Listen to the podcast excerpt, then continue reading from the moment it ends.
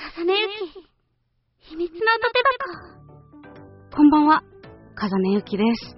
秘密のとて箱第10回スタートしました。いやー、もう10回ですか。早って感じなんですけれども、あの、確か最初5週目配信で始まって、で、2週目の定期放送になって、まあ、長く休んだりもしたので、時間感覚がぐっちゃぐちゃなんですけれども、それでも早いな、もう2桁か、とびっくりしております。さて、今回は、給食期間を思い返してというタイトルで、ラジオをお休みしていた時のことをお話ししていきたいと思います。結論から言いますとですね、あの、右腕の骨を折りまして、理由としましては、駅のホームから落ちるっていう、まあ、間抜けなものなんですけれども、でもまあ、なんか医者もびっくりなぐらい綺麗な折り方をしまして、右腕の骨がですね、バキッと本当にもうなんか、二つ折りにしたんじゃないかっていう感じ、包丁で切ったんじゃないかっていう感じに、綺麗に、こう、美しい断面でですね、折れていたそうなんですけれども、だから、まあ、粉砕とかそういうことは全然なくて、で、神経も筋肉も全然やられてないっていう、もうただただ骨が綺麗に折れてますねっていう、これは もうなんか、くっつけやすいですけど、すごい痛いでしょうね、みたいな感じのことを言われたんですけれども、で、落ちた時も、なんか、冷静でですね、自分はどうやら落ちたらしいってすぐに思ったんですけれども、はい、なんか、右腕を、こう、なんて言うんですか、あの、ホームの縁についてはいるのになぜか力が入らない。でも指先には、あの、その感覚があるし、ちゃんと、こう、目の前にあるものは認識しているなっていうことは感じていたので、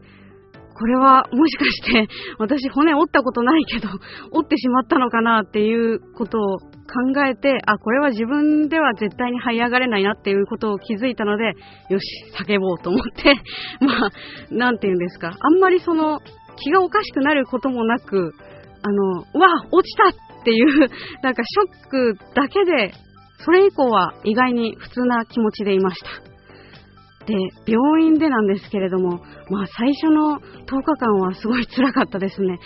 その折れたところを中心に全身が炎症を起こしているので、不定期でですね、右腕が痙攣するんですね。まあ、痙攣すると何が起こるかっていうと、私自身はこう固定しているし、できるだけ右腕動かさないようにしているんですけれども、で、普通に動かさないと右腕は痛くないはずなんですね。でも、内部からこう、痙攣が起こるので、体の中で絶対に動いてはいけないものが動いている感覚といいますか、カタカタカタカタするんですね、右腕の骨が。自分の意思とは関係なく、なんか、ああ、また動いてる、怖いっていうのと、その痙攣なので、いつ収まるかわからないので、ただただ痛みに耐えるっていうのが大変でした。とにかく痛みと耐えた10日間でしたね、術含め。それがありましてですね、あの、その10日過ぎて、やっと炎症が収まって、熱も下がったような時にはですね、もう誰よりも あの、元気に動いておりました。まあ、周り、あの、おじいちゃんおばあちゃんばっかりっていうのもあるんですけれども、あの、早く元の生活に戻りたいなっていうのもありましたし、動ける喜びというか、もう、痛いけどまだ眠れるし、暇な時はいつでもリハビリ室に行ってですね、腕を固定しながら、あの、エアロバイクを乗りまくったりとか、まあ、リハビリもいっぱいしたりとか、本当に面白いものが、あの、リハビリ室っていっぱいあって、それを話してると時間がなくなってしまうんですけれども、もうなんかいろんな人のところに私がどうやら大変なことになっているっていうのが伝わっていたので、あの、とにかく私は無事ですっていうことをお伝えしなければいけないなっていうのもあって、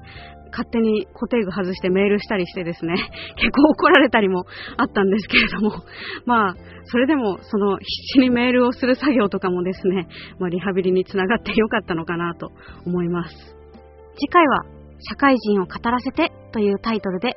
今更感満載ですが、会社員になった私の日々をお話ししたいと思います。この番組ではあなたからのお便りをお待ちしております。メールアドレス、音、アットマーク、ひまらし .com、oto、アットマーク、himaraji.com までお気軽にお送りください。それではお時間です。ここまでのお相手は、風根ゆきでした。